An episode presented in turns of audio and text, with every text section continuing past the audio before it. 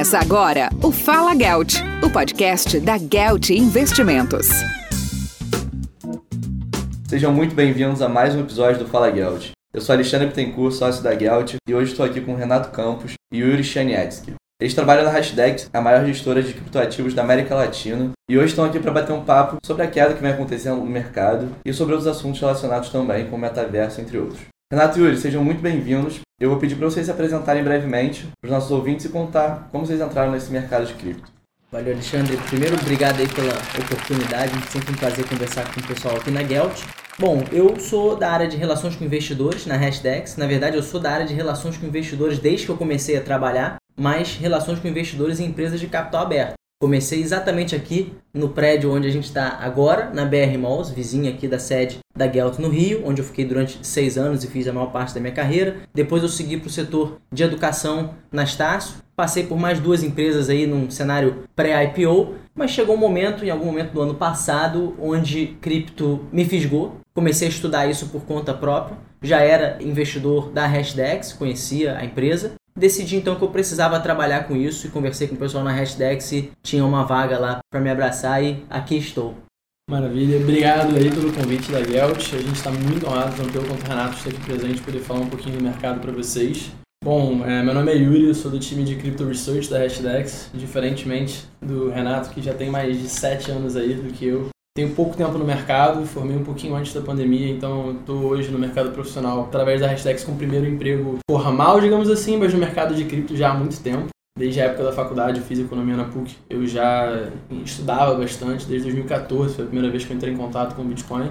E em 2018, depois de muito resistir a efetivamente ter skin in the game começar a investir no mercado cripto, eu resolvi estudar um pouquinho mais, ter essa parte educacional mais forte e aí desde então comecei a entrar em eventos, conhecer pessoas, fazer networking, me envolver um pouquinho mais nesse mercado. Eu já passei por alguns protocolos de FI, sou embaixador de um deles até hoje aqui no Brasil. Produzi bastante conteúdo também para alguns produtores grandes aí de, de cripto no Brasil, como a Escola Cripto. Então estou aqui na Hashdex há um tempo já nessa parte de research focado nos fundamentos da, de cripto efetivamente eu acho que a gente vai ter um papo bem legal hoje com a galera. Pessoal, o prazer é todo nosso de vocês aqui com a gente. E vamos que interessa. O mercado de cripto tem caído muito, não sei, depende de quando vocês estiverem ouvindo esse podcast, mas atualmente está numa queda próxima de 70%. E os investidores que estão aflitos com essa situação. Então eu queria saber de vocês, o que, é que vem causando esse movimento e se vocês acreditam que a moeda pode voltar a subir, chegar no patamar que estava antes ou até ultrapassar, se for o caso. Bom, primeiro lembrar que sim, o mercado de cripto tem caído muito numa janela extremamente curta, né? Estamos falando aqui de novembro para cá, desde que o Bitcoin atingiu sua máxima em novembro do ano passado, de fato a gente acumula uma queda bem grande desde então, mas qualquer outra janela que você olhe um pouquinho mais longa do que um ano ou dois, dificilmente algum outro ativo bateria o Bitcoin, né? Ou qualquer outro ativo, ou muitos outros ativos dentro de cripto. Essa queda ela tá dentro de um movimento que a gente já viu antes, assim, não é uma novidade para quem está no mercado há mais tempo, quedas acima de 50%. Na verdade, acima de 50% a gente viu isso meados do ano passado, a gente viu isso no Corona Crash também, e vários outros. Em 2018 a gente viu uma queda na magnitude parecida com a que a gente está vendo agora. Então trata-se realmente de uma classe de ativos muito nova, com um tamanho ainda muito pouco representativo dentro dos ativos a nível global, né? falando de ações, renda fixa, etc. É uma fração ínfima ainda como uma classe de ativos. Muita gente operando, como é um mercado ainda pouco regulado, tem pessoas operando com bastante alavancagem, né? então naturalmente a gente vai ver uma chacoalhada maior do mercado. Mas assim, se você for olhar, a gente está em meio a uma crise eh, global, né? Assim, de aversão a risco global. Se você olhar para outros ativos um pouco mais arriscados, ou nem tão arriscados assim, as big techs ou outras empresas de tecnologia renomadas como Netflix ou Zoom, eles estão acumulando quedas aí de magnitude similar ou até maior do que o mercado cripto. Né? E para esses caras, sim, você não tinha visto ainda algo com uma queda nessa magnitude. Então, pode voltar a subir e retomar o patamar anterior? Olha, estatisticamente pode, né? Afinal, a gente já passou por quedas dessa magnitude e voltou ou superou a alta anterior. Quanto tempo isso vai demorar e quais são os gatilhos para isso? Aí essa é a pergunta de 21 milhões de bitcoins. Não consigo responder. Boa, Renato, exatamente. Eu acho que tradicionalmente momentos de risk-off, como a gente muitas vezes fala, eles configuram não somente para o mercado de cripto, mas a gente já vê isso há muito tempo com equities, uma excelente oportunidade de compra, né? A gente vê, especialmente no mercado de cripto em que as variáveis macroeconômicas não necessariamente estão precificadas dentro de um modelo, são fatores mais exógenos, a gente tem muitas vezes um descolamento entre preço e valor. Nesses momentos são os momentos em que a gente está interessado em comprar efetivamente algum ativo.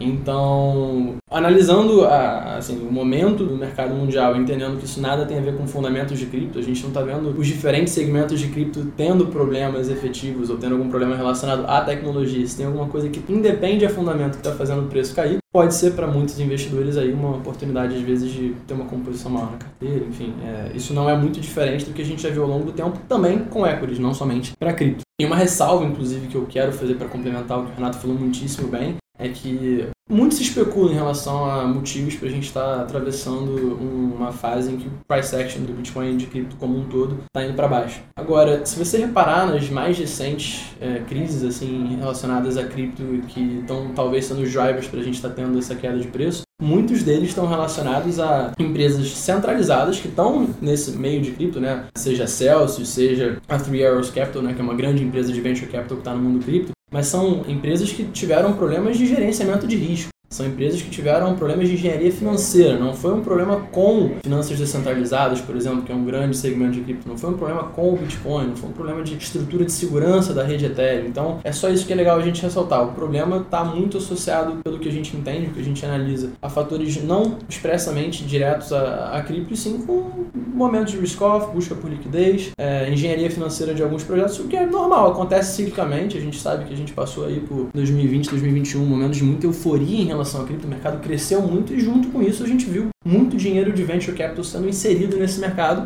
A gente sabe, é, não é só com cripto, com Big Techs acontece muito isso. Bons projetos recebem incentivo financeiro e maus projetos também. É normal que de tempos em tempos exija a demanda aí para uma limpa no mercado.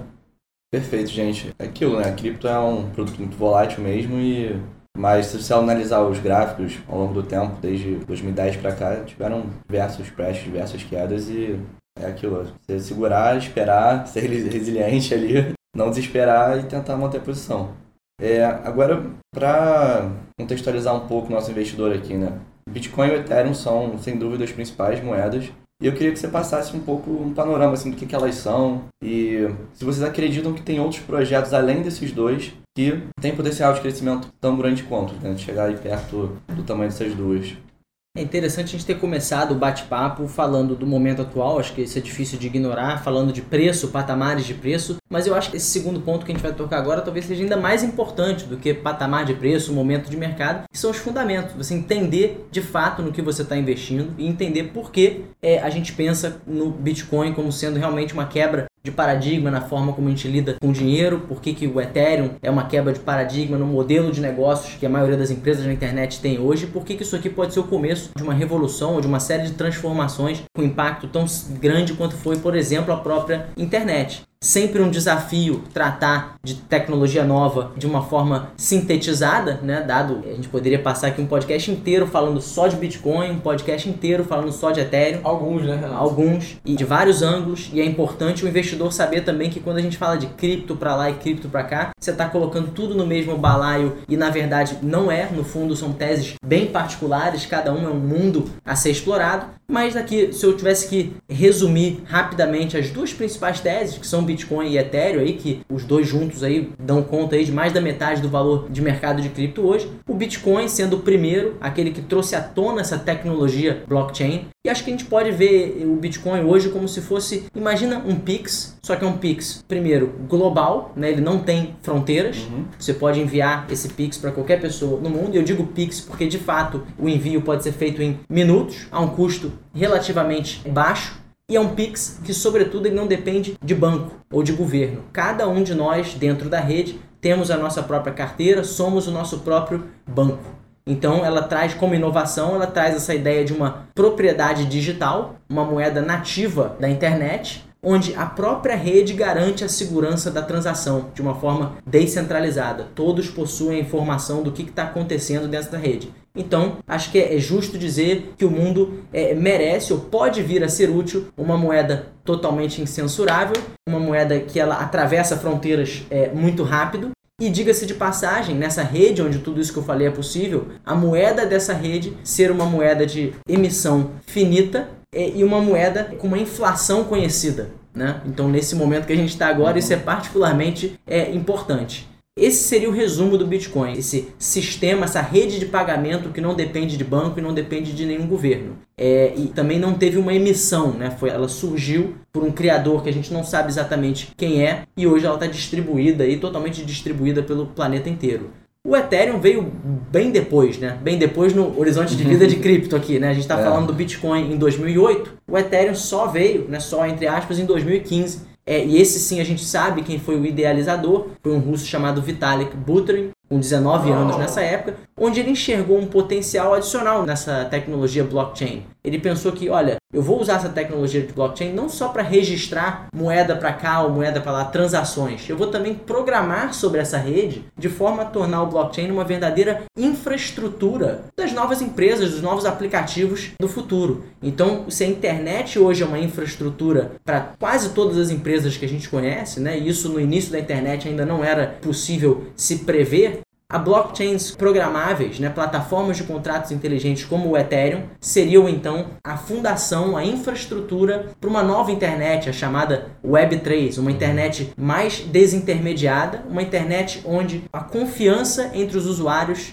ela põe a sua confiança justamente nessa tecnologia, né, na blockchain. Então, o Ethereum sendo uma infraestrutura para novas coisas sendo criadas e que novas coisas são essas, que novos aplicativos são esses, que novos serviços são esses. São justamente os serviços que possuem outras moedas nativas e outros projetos que todo mundo já ouviu falar, pelo menos de algum, né, seja em finanças descentralizadas, seja em metaverso. Então, se tem algum outro projeto além de Bitcoin e Ethereum que vai atingir um sucesso, vai atingir um tamanho de alguma dessas duas, muito provavelmente. Eu não sei qual é, existem várias possibilidades, assim como no início da internet você tinha ali inúmeras empresas que surgiram, tinham um grande potencial e hoje sequer existem, né? Então, nada mais justo para surfar esse mercado do que você comprar uma cesta de ativos que você não está apostando em nenhum especificamente, você está apostando no mercado, nos cavalos vencedores hoje e daqui a 10 anos também você vai estar tá montado exatamente nos cavalos mais relevantes naquele momento. Então, essa é a missão da Hashdex que os nossos produtos se propõem a oferecer para os clientes. É, o Renato falou um pouquinho sobre diferentes teses de investimento e algumas alternativas. Dentro da caixinha de diferentes blockchains, outros co-participantes no processo de criação da rede Ethereum, como por exemplo o Charles Hoskinson e o Gavin Wood, eles tiveram também a oportunidade de sair né, da, da Ethereum Foundation e criar seus próprios projetos, né, o Charles com a Cardano e o Gavin com a Polkadot. E é interessante como a gente vem observando ao longo do tempo algumas alternativas, a gente tem muita especulação sobre se no futuro haverão várias diferentes blockchains ou se vai haver uma grande vencedora nesse jogo e enfim, não quero entrar muito no aspecto tecnológico de como isso funcionaria com rollups e tudo mais, mas a grande ideia aqui é dizer que não sabemos, né? Todo ciclo mostra algumas queridinhas, né? No ciclo passado eu estava comentando com vocês um pouco antes da gravação que de 2018 em diante, durante o último bear market, algumas vencedoras se mostraram bem fortes, com uma apreciação bem grande do token nativo delas, como foi o SNX e o Link, né, da Chainlink e da Synthetix. Então, assim, muito provavelmente haverão vencedores, né, haverão alguns projetos que vão gerar valor para o usuário mesmo em mercados de baixa. Nos mercados de baixa, geralmente, que são efetivamente onde a gente tem os projetos mais focados em construir valor e não simplesmente em fazer essa parte mais de marketing, fazendo com que o token deles valorize. É muito mais focado em geração de valor, usuário final, não em preço.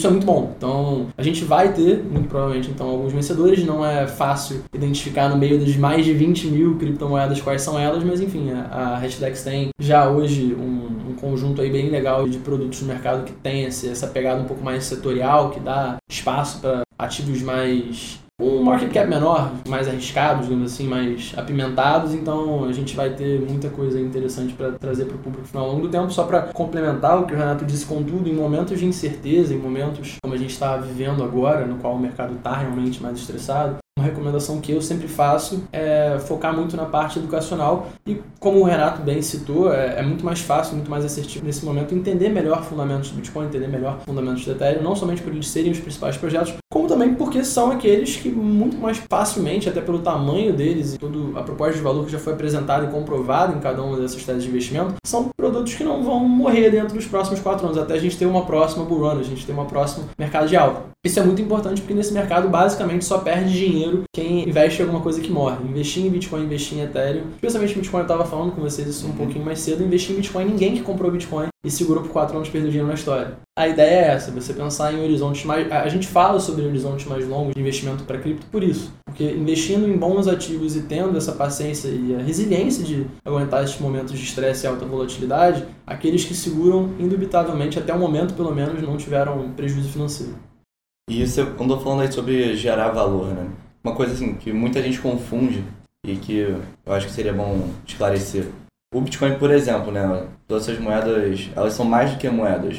Elas são também redes. Então eu queria que você explicasse um pouco qual é a diferença do Bitcoin moeda para o Bitcoin rede. E isso também se aplica a diversas outras moedas, né? Não, perfeito. O Renato usou um exemplo bem interessante, né, do Pix. Imaginem que a rede do Bitcoin, ela é um sistema de pagamentos. Então, uma das grandes facilidades que você tem através do Bitcoin é eu poder fazer essa transferência de valor da minha mão para a mão do Renato, por exemplo, sem ter que passar pela autorização de alguém. Se eu estou mandando esse dinheiro para o Renato, eu preciso somente ter fundos na minha carteira para poder mandar para ele. Eu não preciso de liberação de um banco, do Banco Central, ninguém precisa arbitrar. A desintermediação é uma das grandes vantagens do Bitcoin. Mas essa é a ideia. Então, o Bitcoin que foi lançado há mais de 10 anos atrás foi lançado para ser uma rede de pagamento. Em paralelo a isso, a gente tem o Bitcoin moeda, a criptomoeda BTC. A criptomoeda BTC, ela tem outras facilidades e méritos em, relação a ela. Então, quando a gente está falando sobre o Bitcoin criptomoeda, a gente tem, como o Renato também falou, sobre a questão da emissão dela, que é controlada. São no máximo 21 milhões de Bitcoins que serão cunhados aí até o fim dos tempos, em 2152, enfim, não lembro qual é a data precisa. O ponto aqui é, o diverso conjunto de características dessa criptomoeda pode fazer dela, inclusive, ser considerado como, por exemplo, reserva de valor. Você pode encontrar nela boas características para você pensar em Bitcoin como sendo um ativo interessante para servir de meio de troca, forma de pagamento, enfim. Então, a diferenciação que existe primordial para eu falei contigo isso um pouquinho mais cedo, eu acho que é uma conversa super hiper mega, sem querer fazer trocadilho etéreo, e para não entrar muito a fundo, eu acho que é legal diferenciar dessa forma. Uma coisa é a rede, que funciona basicamente como sistema de pagamentos, outra coisa é a criptomoeda, que pelas características próprias da sua emissão e como ela é controlada, eu acho que definitivamente tem valores que independem do valor que é gerado pela rede em si, pelo menos hoje com a rede ainda não madura. Uma vez que Bitcoin efetivamente possa estar passando por um processo, como a gente chama né, de hiperbitcoinização, que é uhum. em que as pessoas no uso do dia a dia delas veem no Bitcoin uma forma de realmente comprar bens e transacionar diariamente, como hoje em dia a gente não tem, é, eu gosto de fazer essa distinção dessa forma. No futuro, talvez essas linhas fiquem um pouquinho mais embaralhadas. No caso do Ethereum, seria a rede Ethereum seria uma rede mais complexa, digamos assim, né? Permite mais coisas além da simples transação de dinheiro, né?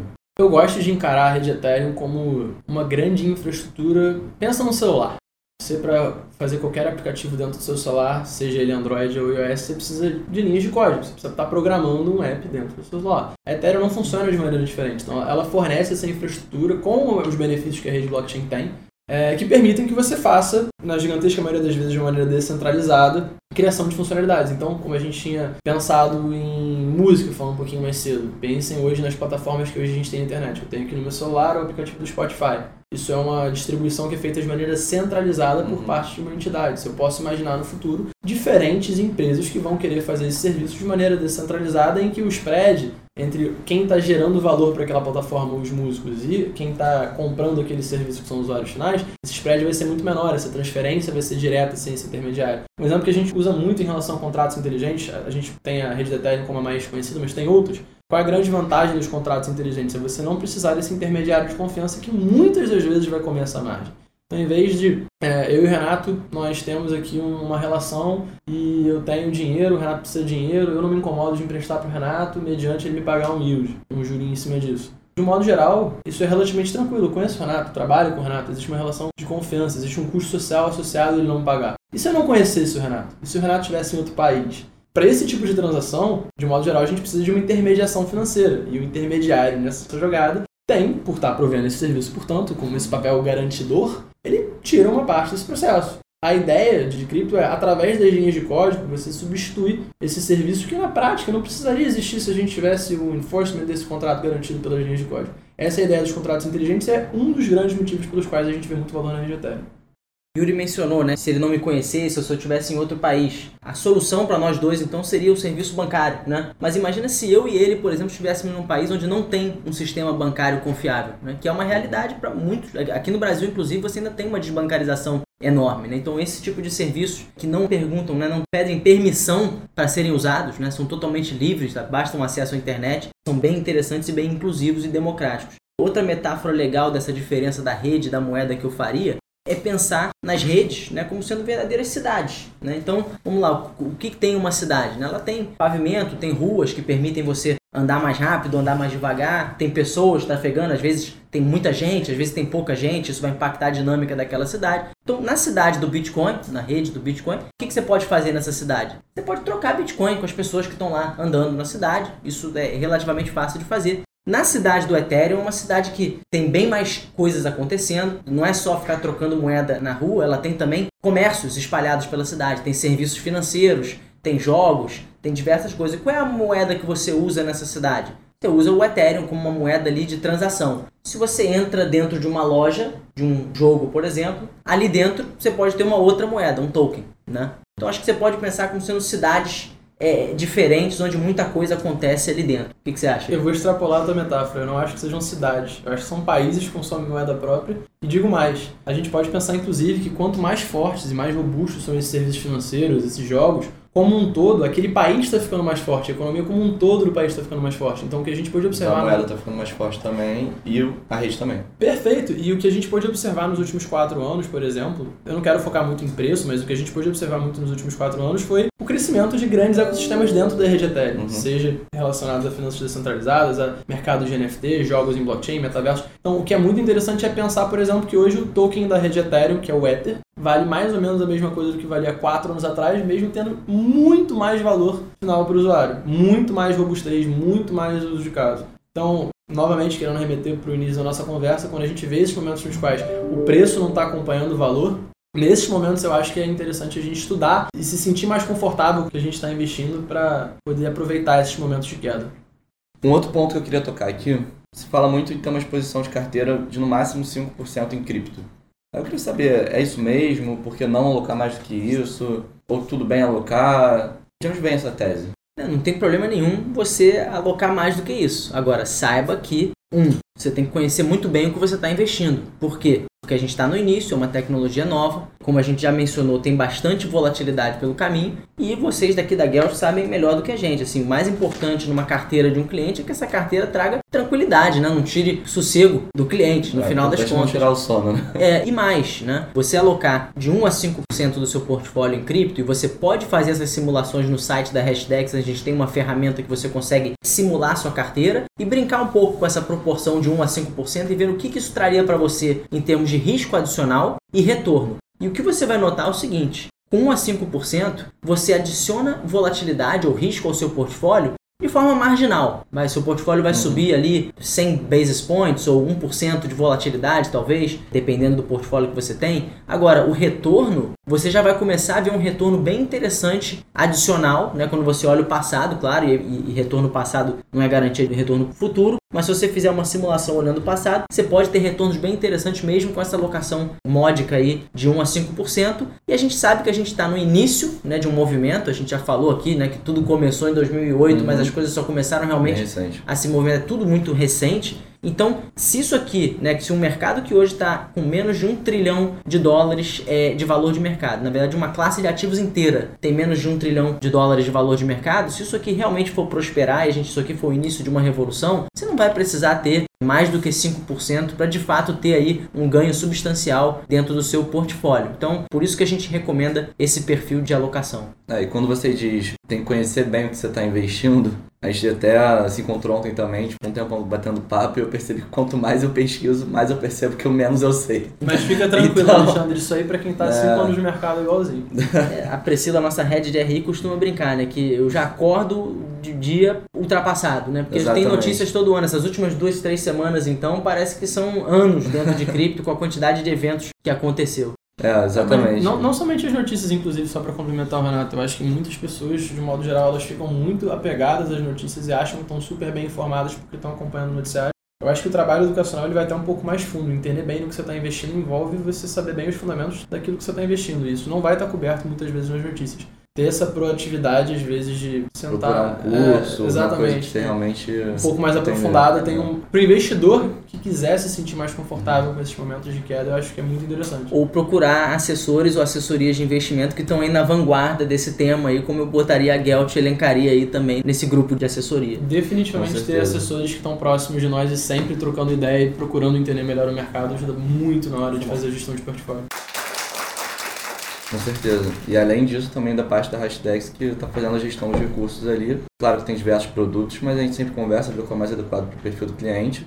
E, bom, aí super confio também em vocês. É, trocando totalmente de assunto aqui, totalmente não, né? não saímos de cripto, mas queria trazer um pouco para o metaverso. Muita gente que ainda tem dúvida, o que, que o metaverso tem a ver com as criptomoedas? É uma ótima pergunta e eu acho que ela é muito apropriada porque a gente fala hoje de metaverso de uma maneira como se fosse algo criado há duas semanas atrás. Na verdade, metaversos existem há muito tempo, qualquer tipo de experiência imersiva no qual você consiga fazer algum tipo de interação mais aprofundada e complexa, você está falando de metaverso. A gente teve isso desde os anos 90 através de jogos. O exemplo que eu dei mais cedo para vocês foi o The Sims, né, que o pessoal aí que nasceu nos anos 90 definitivamente já conhece, 90, 80, enfim é, and so on. Mas a gente tem exemplos mais recentes, né? O Fortnite, que é um jogo muito popular, o pessoal mais jovem.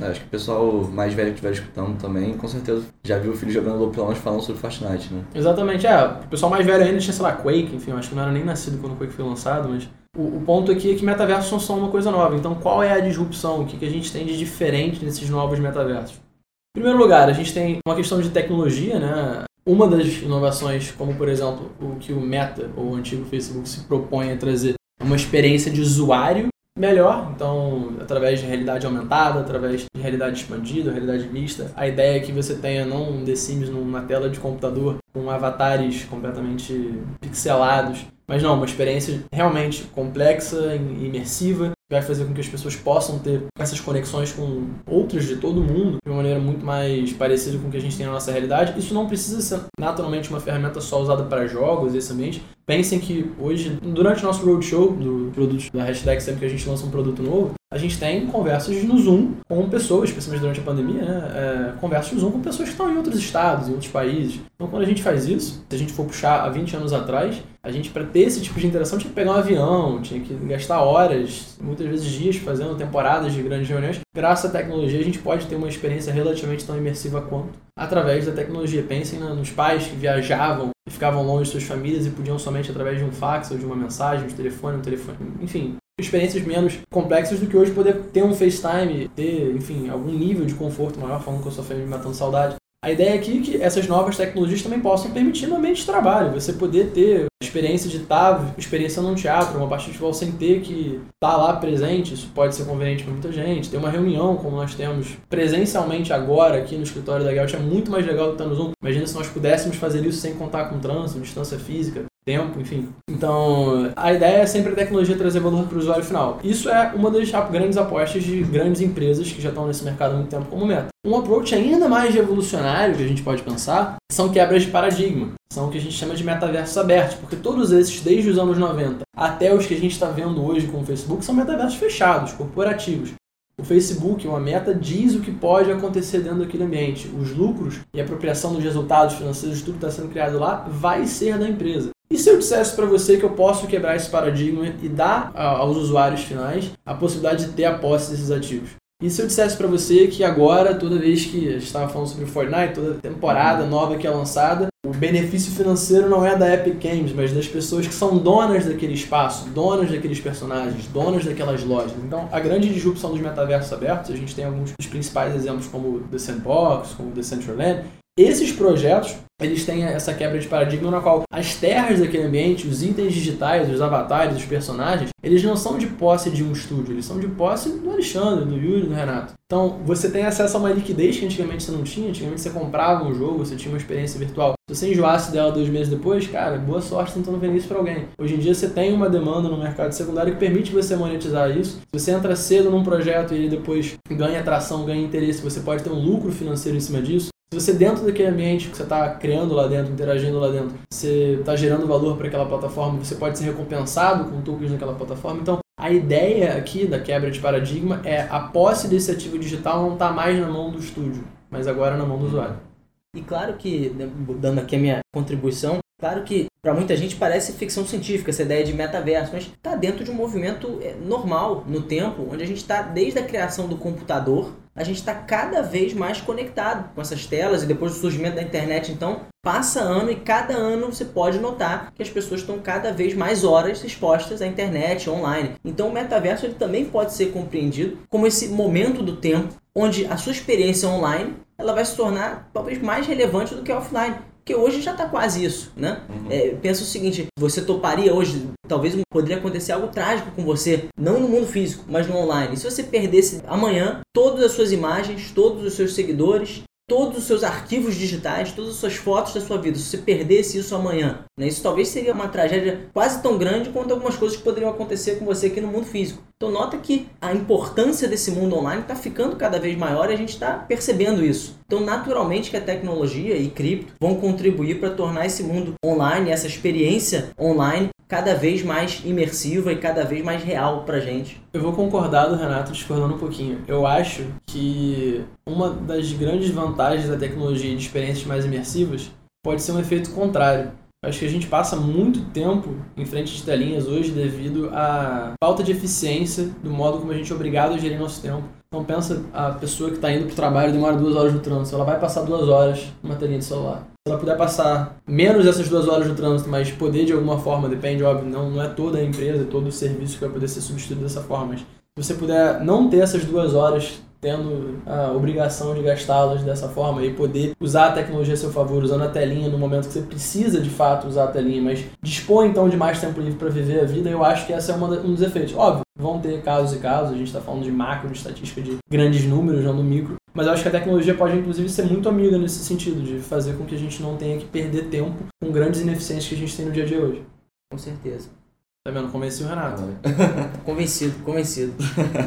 É, e vocês lançaram agora também um ETF novo, né, o Meta 11. E aí eu queria saber assim, quais são os ativos que compõem esse fundo? Porque também você deu um exemplo, você tinha falado que tem dois tipos de metaverso, né? Tem lá o do Meta, né, antigo Facebook, e tem, por exemplo, o The Sandbox, The Central, né, tem esses outros que são descentralizados. Certo. O ETF está investindo em qual? Está investindo nos dois? Como é que é isso? Não, ótima pergunta. É, em relação a metaverso especificamente, a gente está falando então dentro da cesta do meta somente os abertos, hoje pelo menos. É, isso pode ser mudado ao longo do tempo até fazer uma rápida digressão, a ideia do Meta é investir em, no que a gente chama de entretenimento em blockchain. Então, hoje, os principais setores que estão sendo contemplados, eles não são necessariamente os únicos que vão ser abordados ao longo do tempo. A gente pode ter outros setores de entretenimento também sendo englobados nessa cesta com o passar do tempo. É, mas voltando aí para sua pergunta, em relação aos metaversos são apenas os abertos, os dois que a gente citou são justamente dois dos principais ativos que estão na sexta, uhum. o Mana, que é o token do Decentraland, e o Sand, que é o token do The Sandbox, estão na sexta. A gente também tem exemplos de projetos que estão associados a jogos em blockchain, então a gente tem o primeiro e grande jogo em blockchain, o Axie Infinity, sendo representado aí com seu token de governança, o AXS. A gente também tem a Engine, que é uma plataforma na qual você pode fazer a cunhagem de NFTs através do token ENJ, que é o token da Engine, que é uma forma de você fazer essa cunhagem de uma maneira mais segura, interoperável e até, enfim, não vou encher o saco de vocês com detalhes, mas tem algumas funcionalidades interessantes para as NFTs cunhadas a partir dessa plataforma tem o, o, melting, né? Que é você poder, de alguma forma, você acha que a sua NFT não tem valor, você pode derretê-la e receber metade do valor que você usou para cunhá-la. Enfim, tem algumas funcionalidades interessantes. Então são esses dois os atrelados a jogos e também tem os tokens sociais. Esses tokens sociais, os casos de uso dele, ainda para mim não são os melhores. É, e são poucos ainda, mas eu acho que a, a funcionalidade de tokens sociais é gigantesca. E o que, que, são esses tokens sociais? São justamente os serviços que permitem que você tire o intermediário de indústria de entretenimento. Nós estávamos falando mais cedo sobre música e Spotify. Uhum. Uma das plataformas que se propõe a fazer isso de maneira desintermediada é através da áudio. Então, em vez de você ter um distribuidor central, que é o Spotify, pegando a música, a propriedade intelectual de vários artistas e distribuindo para o público final e pagando uma quantidade bem, bem baixa por visualização de volta para os artistas, você pode ter essa troca de valor sendo feita de maneira direta. Você pode ter álbuns, por exemplo, que são somente liberados para o público final, mediante o público final depositar uma quantia em áudio, né, que é o token da plataforma da áudio. Se a gente pensar no âmbito dos esportes, a gente tem um token dentro da cesta que é a da Tiles, né, o CHZ. E a, Chiles eu acho um, um, paralelo legal que a gente pode traçar para o mundo que a gente conhece. É, imaginem quando você vai ver um jogo do Fluminense, do Flamengo, do Corinthians. Você não vê essa partida na Flu TV, na Flá TV, na Coringão TV. Quando você vai no, Maracanã ver um jogo de futebol, você não está efetivamente fazendo esse contato direto com o seu clube, com o Flamengo, com o Fluminense, com o Botafogo, com o Vasco, enfim. Você está passando por intermediário, um ingresso fácil, enfim. Quando você compra uma camisa, tem lá um fornecedor de material esportivo, então tem plataformas de pagamento, enfim, você está sempre em algum momento do processo em que o torcedor está querendo se conectar com o seu clube de futebol favorito, ele está deixando o dinheiro na mão do intermediário. A ideia então é que você possa ter maneiras em que o clube gere valor diretamente para o torcedor e o torcedor possa também gerar valor monetário direto para o clube. Essa é a ideia da CHZ, dos fan tokens né, da Tires, e eu acho que esses são dois dos exemplos de caso, muitos aí que vem pela frente. Esses são os seis exemplos de aplicativos, né? A gente chama de aplicativos descentralizados ou DEPs. Os seis exemplos de DEPs são esses que eu citei para vocês. Dentro da nossa cesta, a gente também tem duas outras categorias, né? A gente tem uma subdivisão em três grandes eixos, né? Esse primeiro que eu citei para vocês de DEPs compõe 70% do índice, outros 15% do índice são feitos por projetos, né? plataformas de suporte, e finalmente também a camada de liquidação. Os de suporte é, são três, né? The Graph, é, Chainlink e Polygon. O que, que são cada um deles? O The Graph funcionaria mais ou menos como um Google, então, uma vez que a informação está dentro da blockchain, para ela ser carregada dentro do seu aplicativo, você precisa ter um sistema de busca dessa informação, de uma forma muito parecida com o que o Google faz. O The Graph pega essa informação que está dentro da blockchain e põe dentro de uma maneira muito. O que eu estou explicando é mais complexo que isso, mas de maneira camponesa seria mais ou menos esse o processo. É, você pega essa informação que está já dentro da blockchain e carrega dentro da sua plataforma. Quem faz esse processo de procura, busca por dados é o The Graph. A Chainlink, em contraparte, ela faz a informação sair de fora da blockchain para dentro da blockchain. Então ela faz essa transição. Então, da mesmo passo que o The Graph pega a informação que já está na blockchain e carrega na plataforma, essa informação precisa chegar na blockchain do mundo exterior. Quem faz esse serviço é a Chainlink. E aí, finalmente, a Polygon, ela é muito importante porque a gente tem hoje um mercado de cripto com um número de usuários por maior que ele seja hoje em comparação ao que ele já foi antes, ele está muito aquém daquilo que a gente acredita que vai ser no futuro. Então imagina dentro da blockchain a gente ter o número de pessoas que hoje usam a internet. Para a gente poder ter esse serviço sendo feito na blockchain da maneira mais eficiente e agradável, com um UX e um UI bom, que permita que a gente embarque tantas pessoas, precisa ser escalável. E uma das principais soluções de escalabilidade é justamente a Polygon dentro da rede Ethereum, então é definitivamente um dos tokens que a gente acha que tem muito valor aí pela frente. Os últimos 15%, a camada de registro, né, de infraestrutura sobre a qual todos esses diferentes aplicativos eles são desenvolvidos em forma de código, né, é, que é a rede Ethereum. A rede Ethereum ela é a camada de liquidação, é onde você tem o registro da informação, das transações, e é onde você tem a infraestrutura para construir cada um desses steps. É, a rede Ethereum, então, como a gente tinha falado em relação aos países, a gente acha ela muito interessante estar na sexta por dois grandes motivos. Primeiro que conforme esses DEPs vão ganhando base de usuários, conforme eles vão ficando mais fortes, a gente acha legal que a rede Ethereum também fica mais forte e o token aprecia, então isso é um ponto positivo. E também trata-se de uma grande, gigante large cap com mais de 200 bilhões de dólares em tamanho de mercado, então a gente acredita que seja também uma forma de você dar um head dentro de uma carteira que já é apimentada por natureza. Importante também os nossos cotistas aí de Hash 11, né, que eu acredito que tem alguns aí ouvindo o episódio hoje. O Hash 11 sendo o nosso principal ETF, aquele que segue o índice de criptomoedas que a gente criou junto com a Nasdaq, a bolsa de tecnologia é, americana. Então, um índice que busca replicar a variação do mercado cripto, né? Só que ele é dinâmico, né? ele é rebalanceado trimestralmente, reconstituído a cada semestre. E nos últimos rebalanceamentos tiveram atualizações, novas inclusões. E no penúltimo rebalanceamento entraram Axie Infinity, entrou também Sandbox, que são duas moedas que o Yuri acabou de descrever aí. Então, o Hash 11 também colocando é, o seu pezinho no metaverso, na tese de jogos. Mas para quem quiser dar um mergulho maior aí nessa tese de investimentos, tem o Meta 11 e já para não deixar também os outros com inveja, né, os outros produtos com inveja, nosso querido DeFi 11 lançado em fevereiro busca expor aos investidores a tese de finanças descentralizadas. Quem tem Hash 11 já tem um pouquinho de Uniswap na carteira, que seria ali a moeda com maior representatividade dentro do DeFi 11.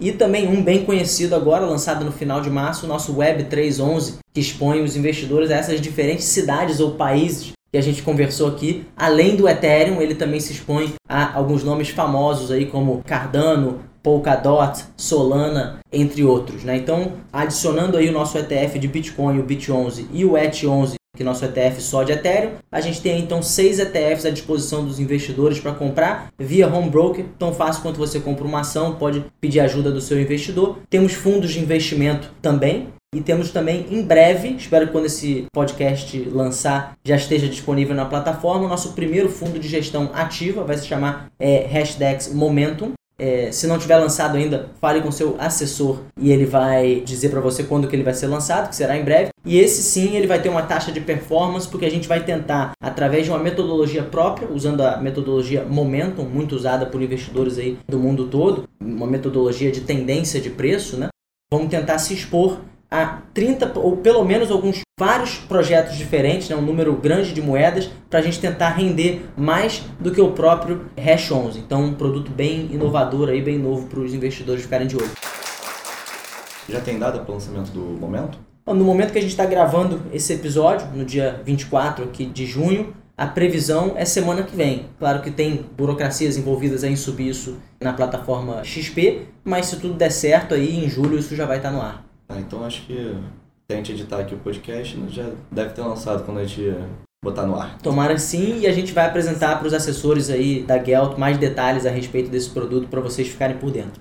Bom, pessoal, então quem tiver interesse em qualquer produto esse que o Renato falou do Hashtags, ou então se não souber também que produto alocar o seu dinheiro, precisar de uma ajuda na hora de escolher, procura a Gelt, procura o seu assessor que a gente ajuda vocês a achar o melhor produto para sua carteira, né?